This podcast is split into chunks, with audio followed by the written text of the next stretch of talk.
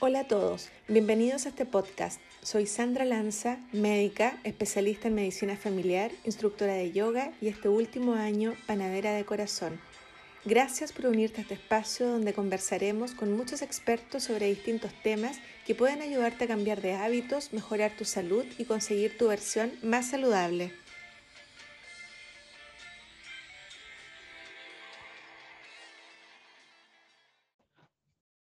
Hola a todos, ¿cómo están?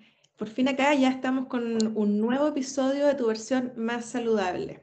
Y hoy vamos a conversar sobre un par de términos o de conceptos que seguramente han escuchado, pero a lo mejor no tienen tan claro qué significa o les gustaría profundizar un poco más en ello. Vamos a conversar hoy sobre el SIBO y sobre la dieta FODMAPS. Y para hablar sobre este tema nos acompaña hoy Constanza Lesser. Hola Constanza, ¿cómo estás? Hola Sandra, muy bien, ¿y tú? Muy bien también, muchas gracias por acompañarme hoy. y les voy a presentar primero a, Constanza. Ella es eh, nutricionista de la Universidad del Desarrollo de Santiago, es magíster además en nutrición humana de la Universidad de Chile, tiene un diplomado en nutrición integrativa y eh, varias formaciones eh, respecto a neuroinmunología clínica, alimentación basada en plantas, de microbiota, de alimentación consciente, nutrición funcional y también es maestra de meditación. No sé, Connie, si me faltó algo más que consideres importante de tu, de tu presentación. No, Sandra, está, está perfecto. ¿Está bien? Ya, bueno. Está y antes que comencemos con la entrevista, me gustaría, Connie, que nos contaras un poco cómo es que llegaste a dedicarte como a esta área específica de la nutrición, específicamente la nutrición integrativa. Si nos pudieses contar un poco de, esa historia. Uy, es una historia larga, pero para no aburrirlos tanto con mi historia, bueno, yo creo que como, como muchos, en general nace siempre desde, desde la propia experiencia, ¿cierto? De uno. En mi caso, eh, bueno, yo soy un caso de disbiosis intestinal clásico, una disbiosis que estuve, arrastrando toda mi vida. Eh, yo ahí te contaba un poquitito, pero bueno, ahí vamos a ir hablando, pero yo nací con, eh, así de cesárea, fui alimentada con fórmula láctea además porque mi mamá no pudo darme pecho. Em, y bueno, con el tiempo, yo con los años en realidad, sobre todo estudiando después nutrición, logré descubrir que en realidad lo que yo tuve fue una alergia a la proteína de leche vaca severa, porque en realidad yo era como la típica guagua llorona.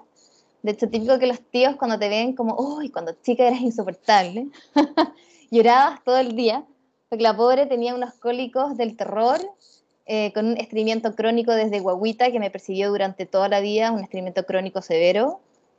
Em, además, tenía vómitos, vomitaba constantemente las fórmulas lácteas, por lo mismo fue una guagua desnutrida, entonces tengo ahí como una historia súper eh, importante que, bueno, eh, después con los años fui entendiendo un poco más eh, todas en fondo, las, las, secuelas que me fue produciendo estas primeras factores durante mi, durante mi primera infancia, en el fondo, y eso me fue determinando diferentes cosillas después a futuro, este estreñimiento crónico continuó durante toda mi vida. A ese estreñimiento crónico se le sumó este famoso diagnóstico en el camino de colon irritable, asociado a estas distensiones o hinchazones abdominales eh, que los pacientes suelen mencionar, como con esta guatita como de embarazada, en donde ya no sabes que te hincha porque a veces te hincha un alimento, a veces no.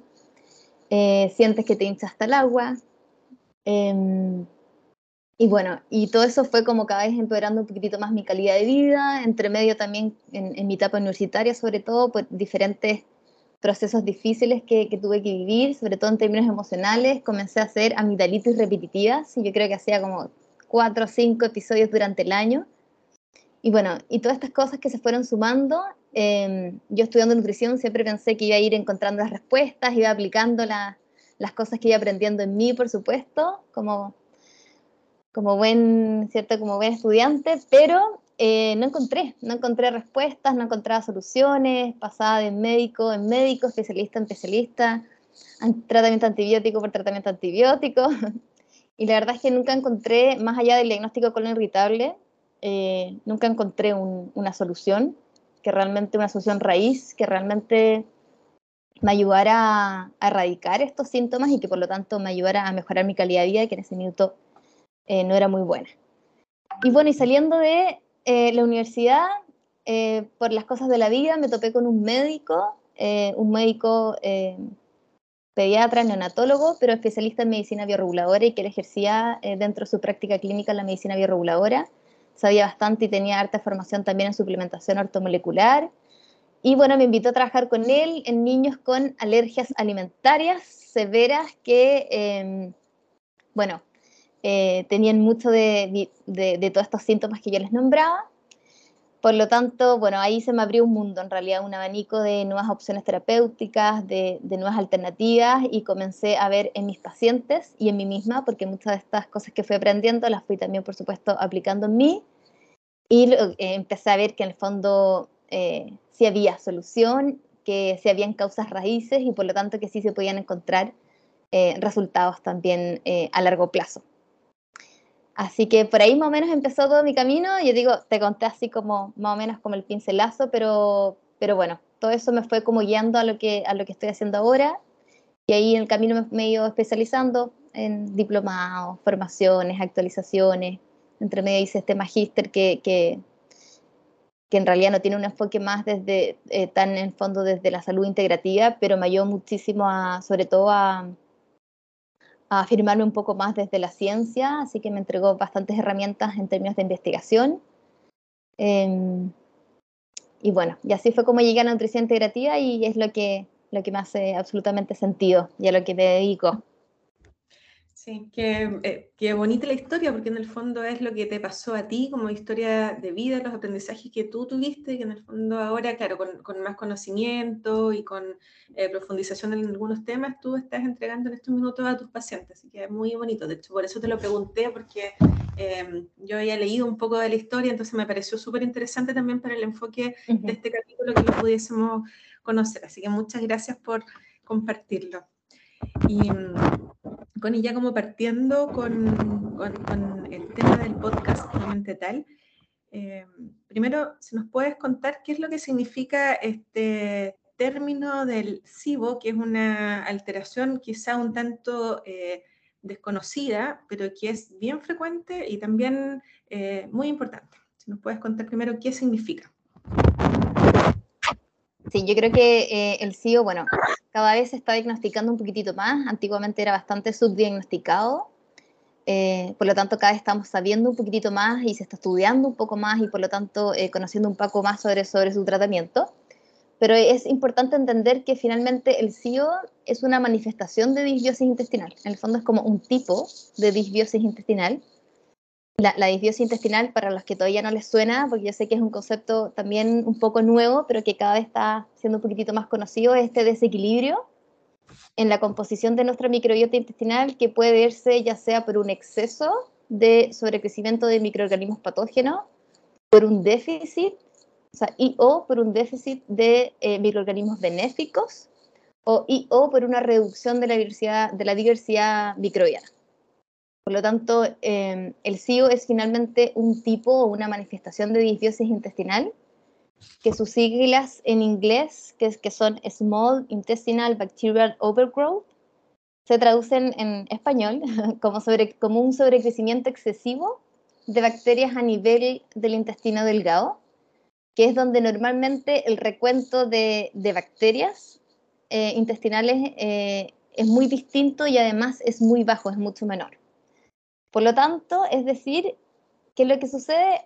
Que ocurre una disbiosis intestinal que se caracteriza específicamente por un sobrecrecimiento de bacterias eh, a nivel de intestino delgado, eh, que en el fondo parten eh, en el intestino grueso, ¿cierto? En el intestino grueso y empiezan a sobrecrecer y crecen tanto que llegan al intestino delgado donde originalmente no deberían estar, o deberían haber, pero muy poquititas.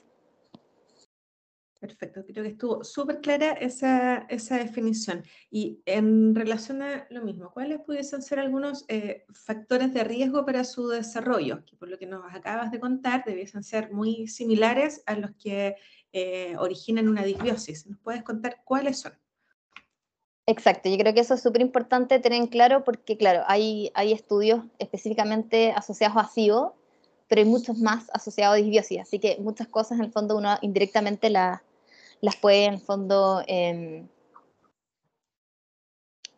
eh, las puede obtener, ¿cierto?, de la, de la disbiosis propiamente tal. Entonces, como, como, cualquier otra condición o patología, hay factores no modificables, como por ejemplo, tanto la disbiosis como el SIDO se ha visto que es mucho más común en las mujeres, por lo tanto, ser mujer, eh, tener mayor edad, o sea, el envejecimiento propiamente tal, eh, antecedentes genéticos, la genética también tiene un rol, eh, y alteraciones anatómicas, que son todos como, en fondo, factores no modificables, son factores de riesgo para, para desarrollar SIDO. Y después tenemos todos los otros factores modificables, que son principalmente todas aquellas condiciones o factores que afectan el adecuado funcionamiento tanto de nuestro estómago como de nuestro intestino y que son estos mecanismos protectores, como por ejemplo eh, el pH ácido estomacal o la motilidad intestinal, que son eh, factores que inhiben el sobrecrecimiento de bacterias a nivel intestinal, sobre todo a nivel de intestino delgado. Por lo tanto, todas sus alteraciones, es decir, alteraciones en el pH gástrico, más conocido como la hipocloridria, desórdenes en la motilidad intestinal, por ejemplo, asociadas a un estreñimiento crónico, o algunas patologías como la enfermedad, la enfermedad de Crohn o el hipotiroidismo, eh, aumento de la permeabilidad e integridad de la mucosa intestinal, que eso generalmente es lo que se conoce como leaky gut, eh, alteración en la producción de enzimas pancreáticas y biliares, como por ejemplo lo que podría ocurrir en una insuficiencia pancreática, entre otras, todos estos son factores que finalmente pueden aumentar la probabilidad de desarrollar SIO y que muchas veces lo que no se conoce, no se sabe si finalmente son causas o son consecuencias, pero que están involucradas dentro del desarrollo del SIGO. Bueno, otro de los factores súper importantes, Sandra, es el abuso de fármacos, eh, principalmente medicamentos, por ejemplo, que se utilizan para tratar el reflujo, que son los que inhiben la secreción de ácido gástrico, como los famosos inhibidores de la bomba de protones, más conocidos como protectores gástricos pero también se ha visto que el abuso de otro tipo de medicamentos como antibióticos, corticoides, eh, aspirina, paracetamol, anticonceptivos, radiaciones y ultrasonidos pueden destruir también la microbiota protectora, inmunomoduladora o, muconutritiva y por lo tanto pueden favorecer el sobrecrecimiento de ciertos patógenos facultativos. Eh, y que esto yo diría que es uno de los factores eh, súper comunes, porque además eh, el uso de antibióticos se utiliza muchísimo también para, para el tratamiento del mismo SIBO. Entonces, cuando, se, cuando no se sabe utilizar junto a un tratamiento integral, generalmente es cuando, cuando el tratamiento antibiótico no tiene, no tiene efectividad y por lo tanto se vuelven a usar a repetición y ahí es cuando, se, por lo tanto, se, se intensifica aún más y se perpetúa aún más esta disbiosis intestinal y se vuelve como este ciclo, eh, este ciclo como sin salida. Y bueno, después tenemos muchos otros factores, entre ellos y súper importantes, el estrés crónico, el sedentarismo, eh, la alteración del sueño, eh, la contaminación ambiental, la exposición que tenemos a pesticidas, a metales pesados, Em, aditivos alimentarios y a otros tipos de disruptores endocrinos. Eh, algo les soplé ahí un poquitito con mi historia, pero por ejemplo, específicamente asociado a la disbiosis intestinal, el tipo de parto, eh, si nacimos por cesárea o por parto natural, eso ya desde ¿cierto? el nacimiento determina nuestra primera impronta inmunológica eh, y la alimentación que también tuvimos durante esos primeros meses de vida, si fuimos eh, alimentados con lactancia materna exclusiva, mixta o solamente con fórmula láctea, eh, infecciones intestinales como por ejemplo la infección por Helicobacter pylori, y bueno, y por supuesto la alimentación. La alimentación no solamente durante los primeros meses de vida, sino también durante toda la vida. Y en este sentido, en general, se ha visto que una alimentación proinflamatoria, es decir, una alimentación que favorece la inflamación, eh, favorece también eh, la disbiosis intestinal. Y con esto me refiero a que se ha visto que, por ejemplo, alimentaciones eh, con bajo aporte en fibra pueden impedir y afectar un adecuado tránsito intestinal y eso favorece también la disbiosis intestinal. Lo mismo que alimentaciones muy altas en hidratos de carbono, específicamente hidratos de carbono refinados, que también se ha visto que pueden favorecer el sobrecrecimiento de ciertos microorganismos, como por ejemplo la proliferación de ciertas levaduras.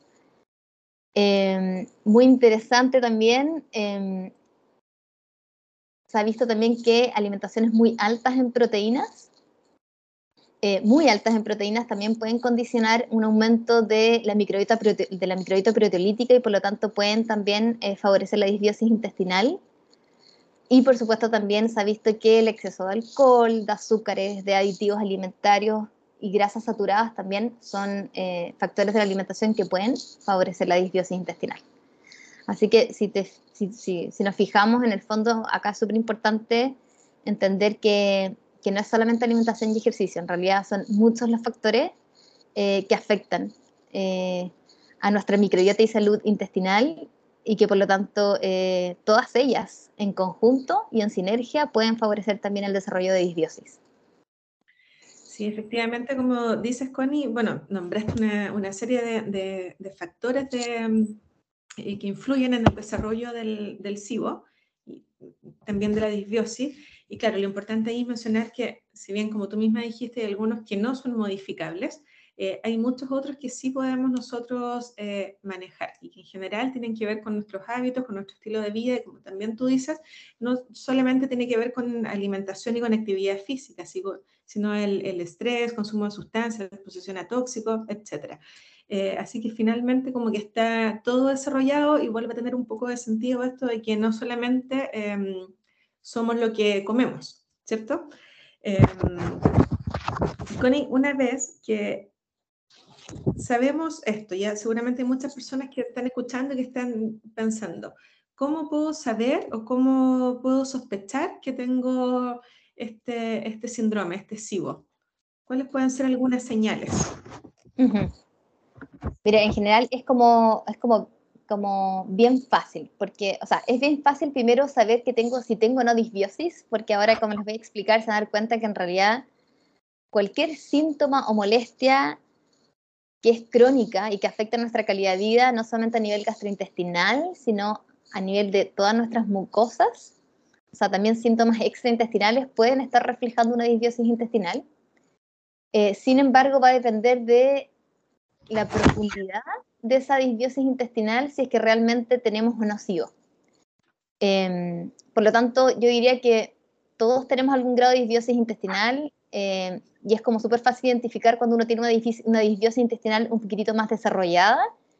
Sin embargo, para poder realmente em, sospechar si es que tengo SIBO o no, yo diría que, que, que ahí la principal sintomatología es gastrointestinal porque en el fondo estas bacterias a nivel de intestino delgado lo que hacen es que generan ciertas o producen ciertos gases en exceso, principalmente gases de hidrógeno, metano y o sulfuro de hidrógeno, que son, es este, en el fondo, este exceso de producción de gases los que generan estos síntomas gastrointestinales muy clásicos eh, asociados al SIBO, como la famosa distensión o hinchazón abdominal, flatulencia, gases, dolor abdominal asociado también a esta hinchazón, por ejemplo, alteraciones en nuestras deposiciones, que puede ser solo diarrea, solo estreñimiento, puede variar de extremo a extremo, y un déficit también de micronutrientes asociado a, estos síntomas gastrointestinales también podría ser como dentro de los síntomas más comunes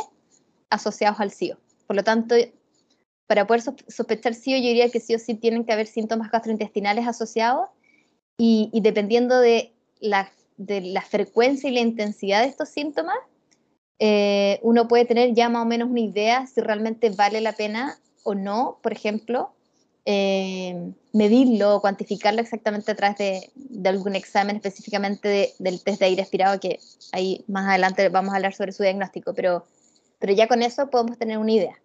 Ahora, como ya les mencionaba, es súper importante debido a que el SIBO nace desde la base de esta disbiosis intestinal es que también, más allá de producir estos síntomas gastrointestinales súper comunes y clásicos del SIBO, se ha observado eh, que también puede afectar otras, otras mucosas y de hecho, por ejemplo, se ha visto, eh, se ha asociado muchísimo el SIBO a condiciones dermatológicas como la psoriasis y la rosácea o incluso hacia, por ejemplo, el hígado graso, el hígado graso no alcohólico. Por lo tanto, hay muchas otras condiciones y enfermedades que también se han ido asociados SIBO y que por lo tanto también podrían ser eh, sospechas, por ejemplo, de que pudiese haber algún SIBO asociado, como por ejemplo el famoso colon irritable, las enfermedades inflamatorias intestinales, eh, la rosácea, como les acabo de nombrar, el hipotiroidismo, la diabetes, em, enfermedad coronaria incluso. Y si además le agregamos aquellas condiciones o patologías que también están asociadas a disbiosis intestinal, ahí la lista aumenta. Ahí además se le agrega depresión, ansiedad, alergias respiratorias, cáncer, Alzheimer eh, y un largo etcétera. Entonces, em, yo creo que, lo primero para poder sospecharlo, en el caso de SIBO en particular, es la presencia de síntomas gastrointestinales em, y eh, dependiendo su, su, frecuencia y su intensidad, em, ahí hay que determinar si realmente es necesario no hacer un, un, examen propiamente tal para poder diagnosticarlo, porque ojo que el examen para poder diagnosticar, que el que más se utiliza hoy en día para diagnosticar SIBO, es un examen que no, no, no, se cubre, no se cubre en realidad, es un examen particular, es bastante caro, eh, requiere preparación previa, es largo, entonces en realidad eh, yo creo que tampoco es como llegar y andar eh, tomándose desde aire expirado porque sí, pero si es que hay una sospecha real, por supuesto que es súper interesante poder medirlo en el fondo y así poder diagnosticarlo para poder tener un tratamiento específico cuando te llegan estos pacientes, porque seguramente en tu, en tu práctica clínica debes ver eh, varios pacientes con, con, cuadros de esto, en que los sospechas. ¿Cómo llegan ahí o cómo eh, afinan el diagnóstico? Un poco tú ya nos contaste del examen. Eh, ¿Ahí haces alguna derivación al médico para que le solicite el examen? ¿Cómo, ¿Cómo, es ese proceso en las personas en quienes se sospecha que hay un SIBO? Claro.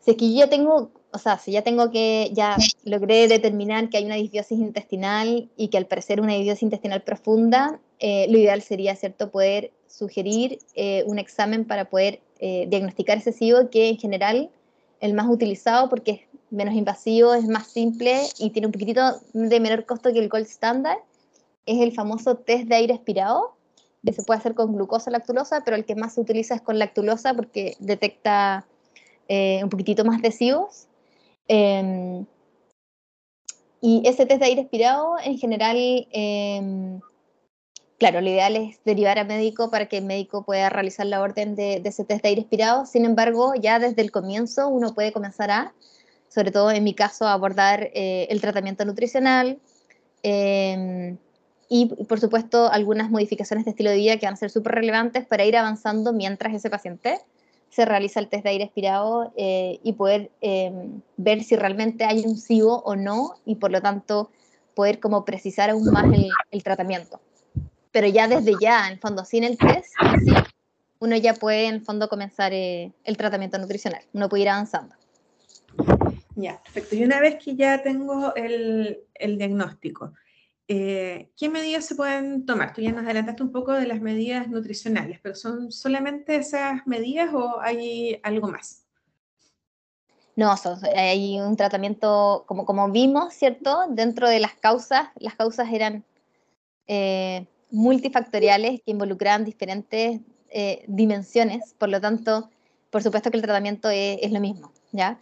Ahora, acá lo importante, primero que todo, es que ese test positivo para SIBO eh, lo primero que también identifica es qué tipo de SIBO hay, porque hay diferentes tipos de SIBO y por lo tanto, dependiendo del tipo de SIBO, si es con predominancia, dependiendo en el fondo el tipo de gas que está produciendo ese sobrecrecimiento bacteriano en, particular, va a depender el tratamiento, ya sobre todo el tratamiento farmacológico. Por lo tanto, eh, dentro de los, de los pilares del tratamiento, el primer pilar, para mí el más importante, es que se tiene que realizar una búsqueda exhaustiva tanto de sus causas como de sus consecuencias. Eh, y poder ir restaurando esas consecuencias. ¿Por qué? Porque como vimos, hay eh, muchas condiciones y patologías asociadas al SIO, entre ellas dentro de las más comunes que generalmente están asociadas al SIO. O sea, yo te diría que hay muy pocos pacientes que en general solamente tienen SIO.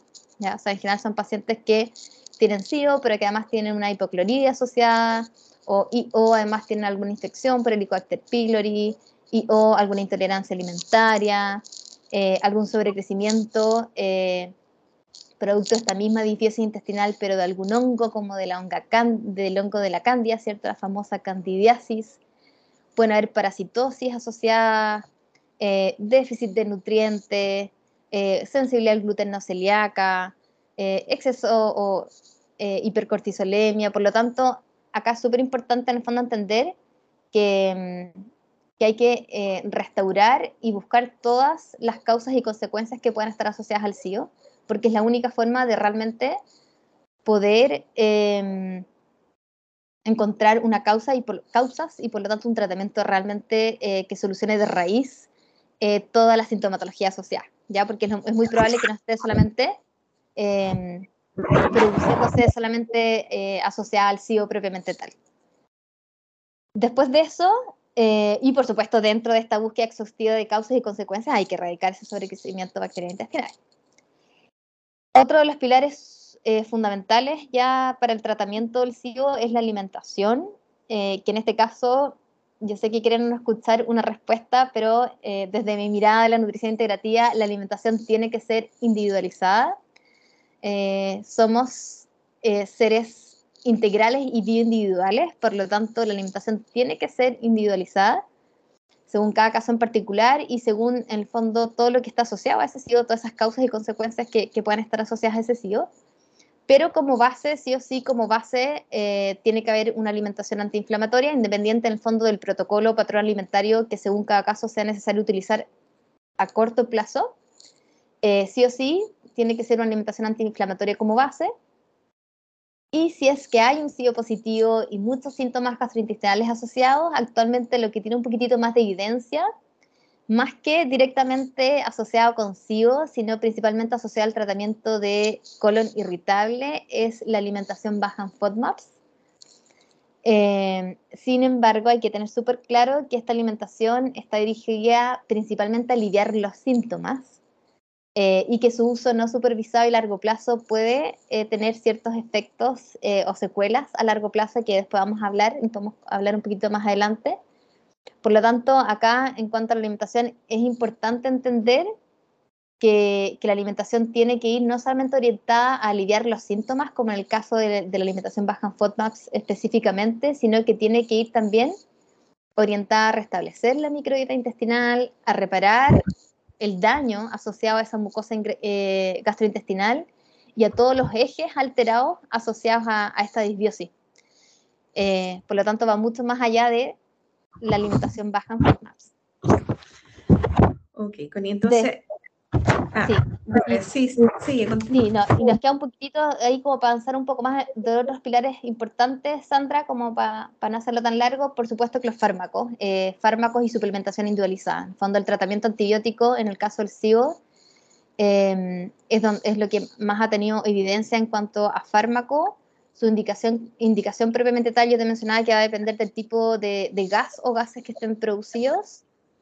Eh, también hay un poquitito menos de evidencia, pero también evidencia en cuanto al tratamiento con ciertos antibióticos naturales, que se ha visto que podría tener incluso un efecto similar o incluso mejor a los antibióticos tradicionales, así que también es una opción terapéutica, sobre todo cuando hay mucho daño de la mucosa gastrointestinal asociada a ese SIBO y que por lo tanto comenzar con un antibiótico tradicional como primera opción terapéutica no es eh, la mejor opción en muchos de los casos.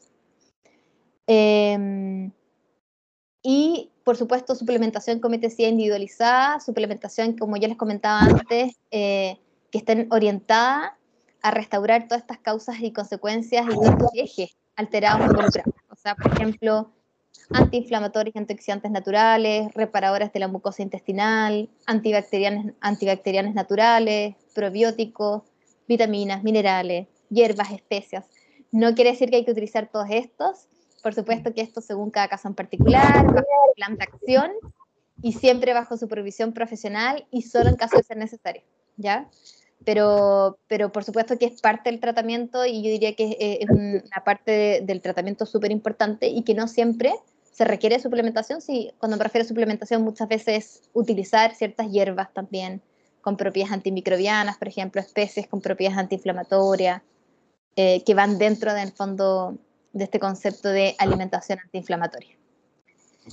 Y por último, el cuarto pilar, Sandra, y aquí termino, eh, para mí, esos son mis pilares del tratamiento, son las modificaciones del estilo de vida. Porque como yo les comentaba, eh, por supuesto que esto eh, tiene que ser un tratamiento integral porque las causas son factoriales y por lo tanto esto incluye también modificaciones del estilo de vida en general, movimiento consciente y de disfrute, regulación del sueño, buen descanso, manejo del estrés y las emociones, contacto con la naturaleza, que también se ha visto que tiene un impacto también a nivel de microbiota y salud intestinal, y relaciones, relaciones interpersonales, por supuesto, así que en realidad eh, va mucho más allá de la alimentación, esto requiere un, tratamiento que sea integral.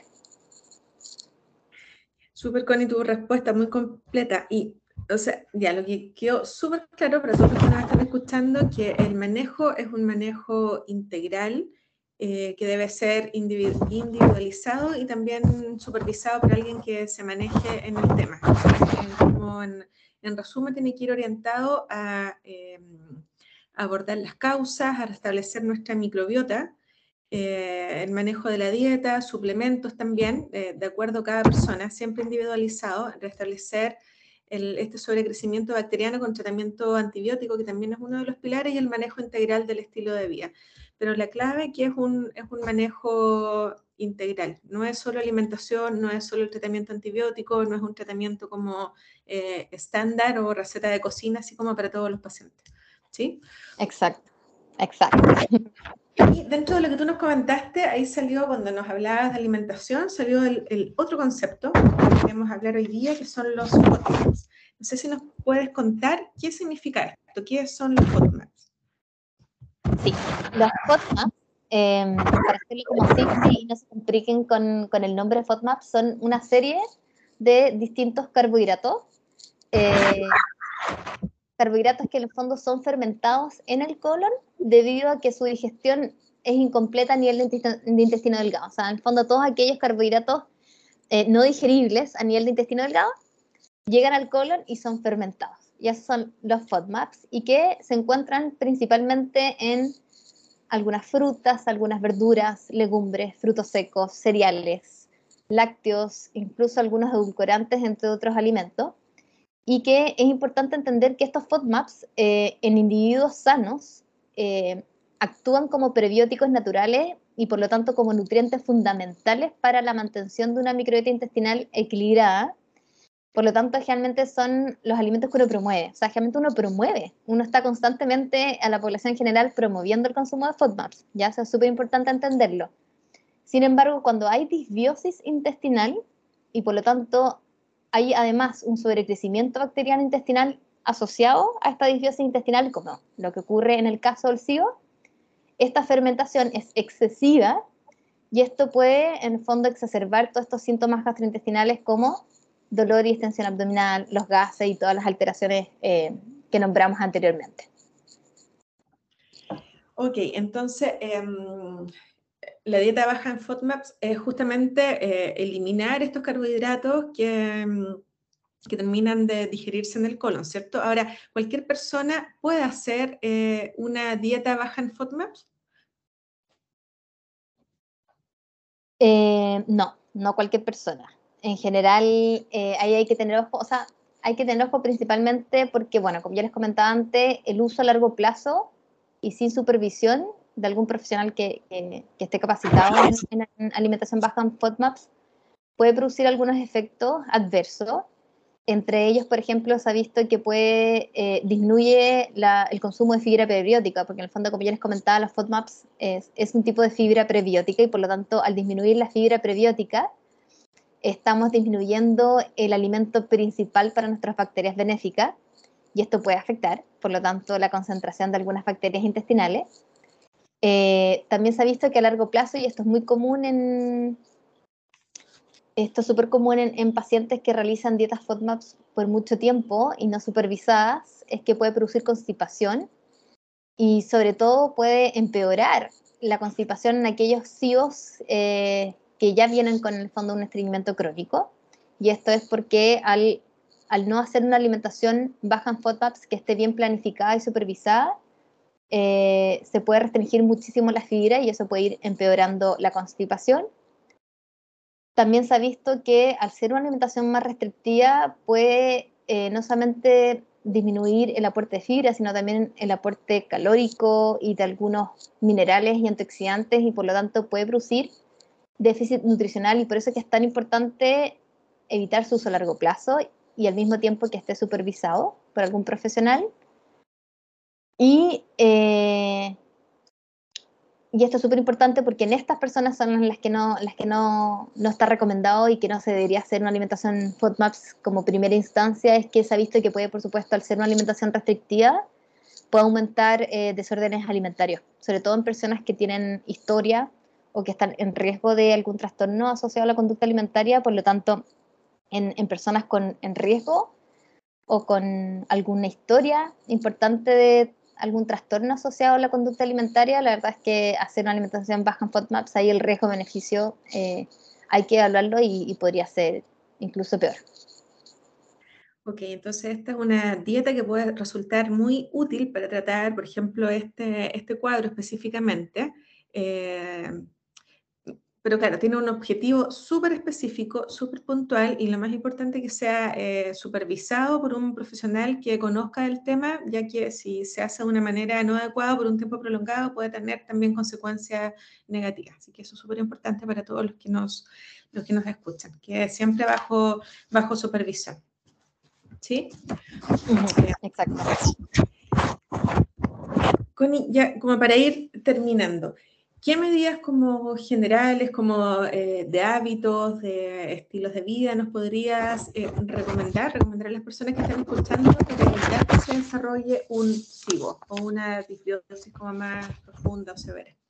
Sí, eh, yo creo que finalmente es intentar llevar un estilo de vida más consciente y antiinflamatorio que considere todas nuestras distintas dimensiones, como nombramos anteriormente, eh, modificaciones del estilo de vida en general. O sea, no solamente alimentación, por supuesto que la alimentación es un pilar súper importante, idealmente llevar una alimentación eh, eh, consciente y antiinflamatoria, que ahí es súper importante, ojo, recordar que cuando hablamos de alimentación antiinflamatoria, la gente generalmente la asocia a reducir o restringir ciertos alimentos, pero en realidad para mí el pilar más importante de una alimentación antiinflamatoria es al revés. Se trata más como de incorporar eh, en cierta cantidad, en cierta frecuencia y variedad, ciertos alimentos potencialmente eh, antiinflamatorios y que son ricos en todos estos fitonutrientes que tienen propiedades antioxidantes, antiinflamatorias, inmunomoduladoras, etcétera, porque realmente cuando uno incorpora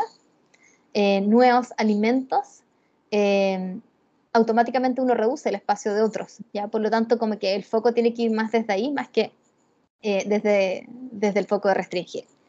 Pero, como hablamos, eh, y como ya vimos, hablamos harto de, sobre todo de, las principales causas y gatillantes, tiene que eh, ser una modificación o, se tiene que dar un estilo de vida en el fondo más consciente y que involucre movimiento, eh, consciente disfrute, como ya les nombré anteriormente, un buen descanso, manejo del estrés y las emociones, el mantener el contacto con la naturaleza, eh, mantener buenas relaciones sociales, ¿cierto? Por lo tanto, esto va mucho más allá de solamente alimentación y ejercicio. Em, y por lo tanto, tiene que incluir, ¿cierto? todos los pilares de todas nuestras dimensiones. Pero ahí lo que yo les quería mencionar como dato o como tips importantes, que finalmente las disbiosis intestinales siempre, finalmente de lo que nos hablan es, desde donde nos está mostrando dónde falta un poquitito más de, atención, a dónde falta darle un poquito más de atención en nuestras vidas. Eh, por lo tanto, hay que darle especial atención a esos factores que nombramos, aquellos que ustedes logran detectar que son sus principales gatillantes. Yo, por ejemplo, en todo este camino de disbiosis intestinal, yo lograba descubrir que mi principal gatillante siempre, porque ojo que la salud es dinámica, no es estática, por lo tanto todos tenemos resididas, además que somos seres complejos, ¿cierto? Eh, por lo tanto, por supuesto que he tenido residuos de disbiosis intestinal, la diferencia es que ahora tengo muchas más herramientas en el camino y estoy mucho más consciente también, eh, mucho más consciente de, mi estilo de vida y de cuáles son estos gatillantes que yo les nombraba. Y, por ejemplo, dentro de mi propio camino yo he logrado descubrir que mi principal gatillante siempre en mis residuos de disbiosis es a nivel de salud mental y emocional. Por lo tanto, cada vez que estoy expuesta a un mayor estrés, ya sea estrés mental, emocional, eh, físico, laboral, cualquier tipo de fondo de desequilibrio a nivel de mis pensamientos y mis emociones, eh, es uno de mis principales gatillantes para eh, favorecer la disbiosis. Por lo tanto, yo como tips fundamental, por supuesto que la recomendación es llevar un estilo de vida consciente que incluya todas estas dimensiones, pero traten de darle una atención especial a sus, a sus gatillantes en particular principales. ¿Ya? Yo, yo, ahí cada paciente, y por eso que en este camino, yo siempre digo, es un camino desafiante, pero al mismo tiempo es un camino eh, en donde uno vuelve hacia uno mismo, uno se vuelve a reconectar con el cuerpo, con las emociones, y, y comienza todo un proceso también de autoconocimiento súper bonito. Así que es un camino desafiante, pero al mismo tiempo un camino que, bueno, que hay que atravesar y que uno va encontrando mucho o descubriendo, en realidad, muchas cosas de uno mismo. Y que, y que son esos mismos descubrimientos los que te van como guiando hacia dónde y por dónde, por dónde hay que ir. Así que mm, sí, es eso, Sandra, yo creo, sí. Sí, como tú dices, Connie, sí, un camino bonito, pero y, lo dices súper claro, así como eh, desafiante porque implica el, el, mirarnos, el saber qué es lo que a cada uno nos, eh, nos afecta o desencadena tales consecuencias. Y muchas veces no es tan fácil porque no, no, queremos mirarnos, no nos damos el tiempo, porque no nos gusta tal vez lo que vemos, porque es más fácil, no sé, ir al médico y que te dé, eh, no sé, pues, un medicamento para tapar esos síntomas.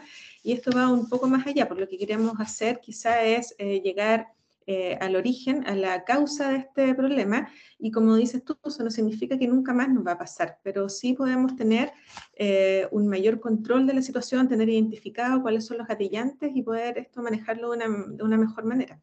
Em, así que sí, pues es un desafío para todos los que nos están escuchando, eh, que miremos, que tomemos em, esta esta lista que Connie ha mencionado, cuáles pueden ser los gatillantes y, veamos cuáles son los que pueden estar afectándonos a nosotros en, en nuestra vida. Y mm, Connie, ya para finalizar, una pregunta que le hago a todos los invitados, si nos puedes contar eh, cuáles son tus hobbies, ¿a qué te dedicas en, tu, en tus tiempos libres? ¿Qué, te gusta hacer? ¡Ah! Me encanta. Me gusta hacer varias cosas. Em, a ver, eh, bueno, eh, como les ahí algo les, les, sopló un poquitito la Sandra, yo practico meditación, así que eh, en realidad eh, ha sido una herramienta que fui descubriendo en todo este camino de conciencia y autoconocimiento que en realidad para mí es fundamental y me encanta, así que es una de mis principales medidas también de autorregulación emocional, así que medito mucho y me gusta también explorar ahí diferentes meditaciones e ir en el fondo profundizando un poco en, en cuanto a eso. Eh, me encanta leer, soy fanática de leer, así que leo bastante también. Eh, caminar, amo caminar, es uno también de mis pasatiempos favoritos. Eh, soy ahí como bien fan de, las caminatas, sobre todo de las caminatas conscientes. Em, el contacto con la naturaleza, me encanta el contacto con la naturaleza, es algo que, que lo veo como una necesidad eh, y noto muchísimo la diferencia cuando me alejo por mucho tiempo, así que eh, en realidad para mí el, bueno, va un poquito de la mano con caminar, pero el, estar cerca del mar, em, realizar trekkings y en fondo todo lo que me mantenga en contacto con la naturaleza también es uno de mis hobbies favoritos. Eh, ¿Y qué otro hobby? Por ejemplo, cocinar. Me encanta cocinar también. Sí, en todo este camino también la reconexión también con, con, los alimentos fue fundamental. Y, y bueno, esto como anécdota, eh, mi mamá era muy buena cocinera, seca para la cocina. Eh, y yo nunca, nunca me gustó cuando chica. Como que mi mamá era que cocinaba rico y listo, pero como que nunca me quise meter, nunca quise aprender mucho sus recetas.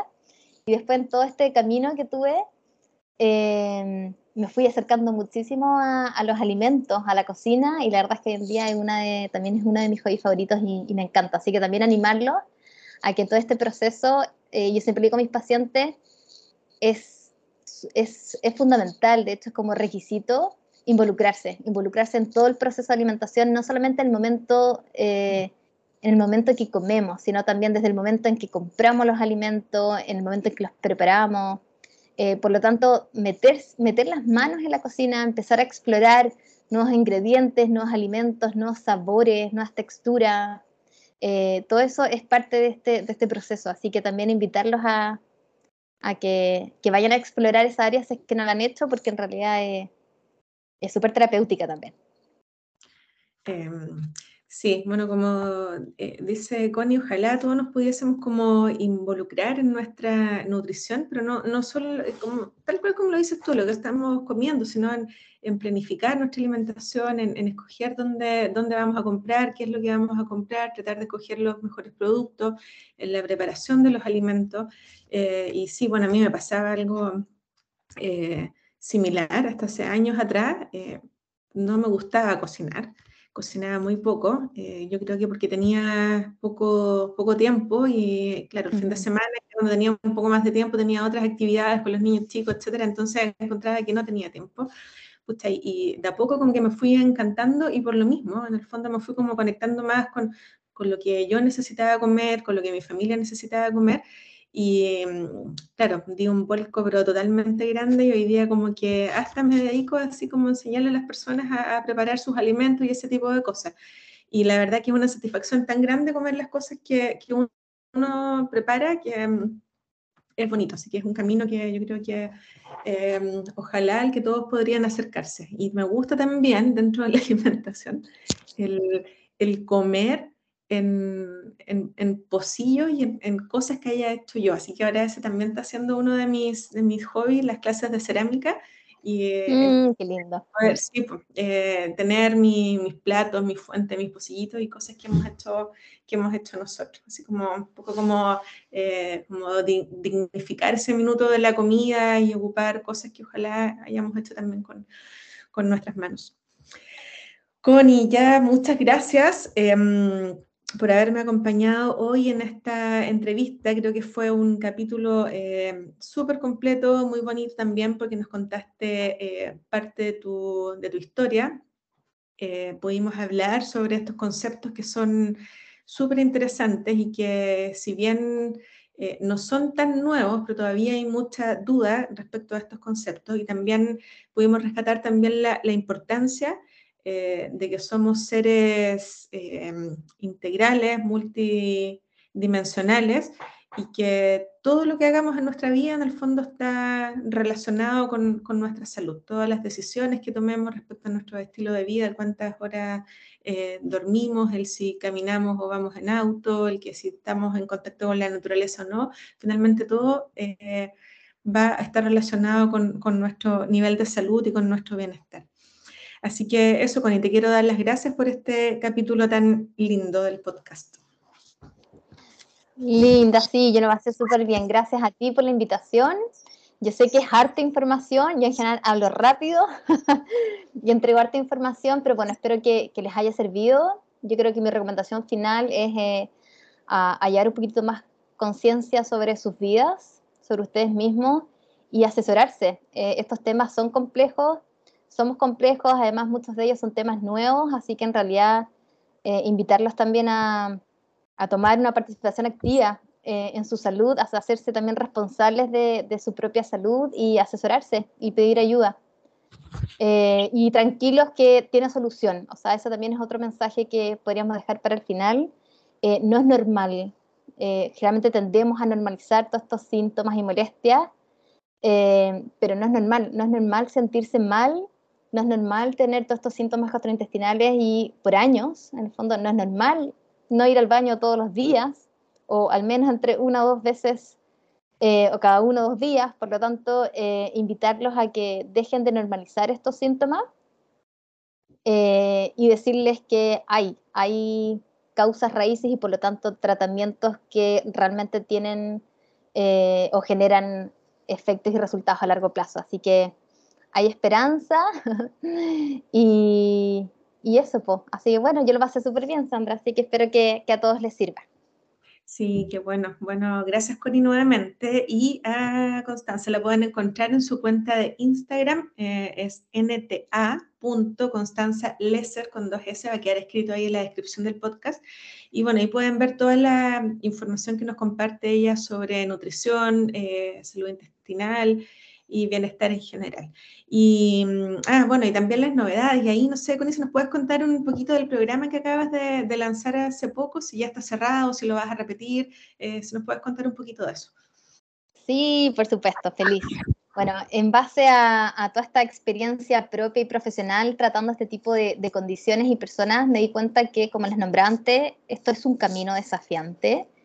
Y me fui dando cuenta que las consultas aisladas eh, no llegan a ninguna parte porque al ser un camino que, que es desafiante, eh, muchos pacientes realmente abortan misión entre medio. Eh, y me fui logrando, en base también a mi propia experiencia, dando cuenta que esto requiere una cierta estructura y, que en base a todos estos años que yo he ido en fondo aprendiendo esto, em, he logrado descubrir que, eh, o, he logrado como encontrar mi propio método para este tipo de pacientes. Por lo tanto, creé un programa, que es un programa de 16 semanas, eh, absolutamente individualizado, en donde se, son seis consultas individuales, pero que están distribuidas estratégicamente durante 16 semanas, eh, que incluye, por supuesto, asesoría personalizada conmigo, constante, eh, hartos trabajos y material complementario, porque en general yo mando hartas tareitas tras las consultas, porque esto va, como, les, como ya les comenté, va mucho más allá de la alimentación, por lo tanto, trabajamos varias cosas, sobre todo también desde la reconexión con el cuerpo y la alimentación consciente, em, que es fundamental dentro de este camino también. Y eh, además estamos, eh, porque comenzamos esta semanita, pero también tenemos un grupo ahí en Telegram para poder ir eh, compartiendo datos, tips, recetas, reflexiones, experiencias y poder tener ahí el apoyo de la comunidad. Así que el programa se cerró, cerraron los cupos el domingo, ya partimos esta semanita. yo no sé cuándo la Sandra va a... Mm, publicar el, podcast, pero si lo hace esta semanita, podríamos abrir unos cupos extras y poder comenzar esta semanita para eh, aquellos que nos están escuchando que, les resuene. Así que si ese es el caso, escríbanme nomás con toda confianza, todavía están a tiempo para unirse, podríamos eh, abrir esos cupos especiales, porque lo más probable, no sé cuándo lo voy a relanzar, yo creo que, que ahí vamos a evaluar, pero yo creo que, que no tan pronto, así que mm, puedo, abrir esa posibilidad también, Sandra. Ya, súper, qué bueno, buenísimo. Yo voy a lanzar mañana el capítulo, miércoles, así que mañana ahí, cuando lo, cuando lo lance, lo difundimos entre las dos y podemos anunciar que, que, está disponible y todavía quedan algunos cupos para el programa. Eso, así que yo creo que puede ser eh, súper bueno. Y gracias por esa oportunidad y por, por abrir el, el programa por unos días más. Eh, así que ya, atentos todos los que están escuchando, que creen que necesitan eh, acompañamiento durante este proceso, eh, atentas, porque ahí está el programa de la CONI, que es una excelente alternativa. Y mm, bueno, gracias a Connie nuevamente y gracias a todos los que escucharon este capítulo. Por favor, em, si creen que les pueda servir a alguien, compártanlo, difundan y si tienen comentarios los pueden dejar directamente en mi cuenta de Instagram. Y como siempre, también, bueno, voy a agradecer a mis amigos de Almacén Alacén que cada, cada semana me traen aquí hasta mi casa los mejores productos, frutas, eh, verduras, legumbres, etcétera, todo lo que se puedan imaginar, eh, libre de agrotóxicos y orgánicos. Así que, bueno, muchas gracias a todos nuevamente y nos vemos en un próximo episodio de tu versión más saludable.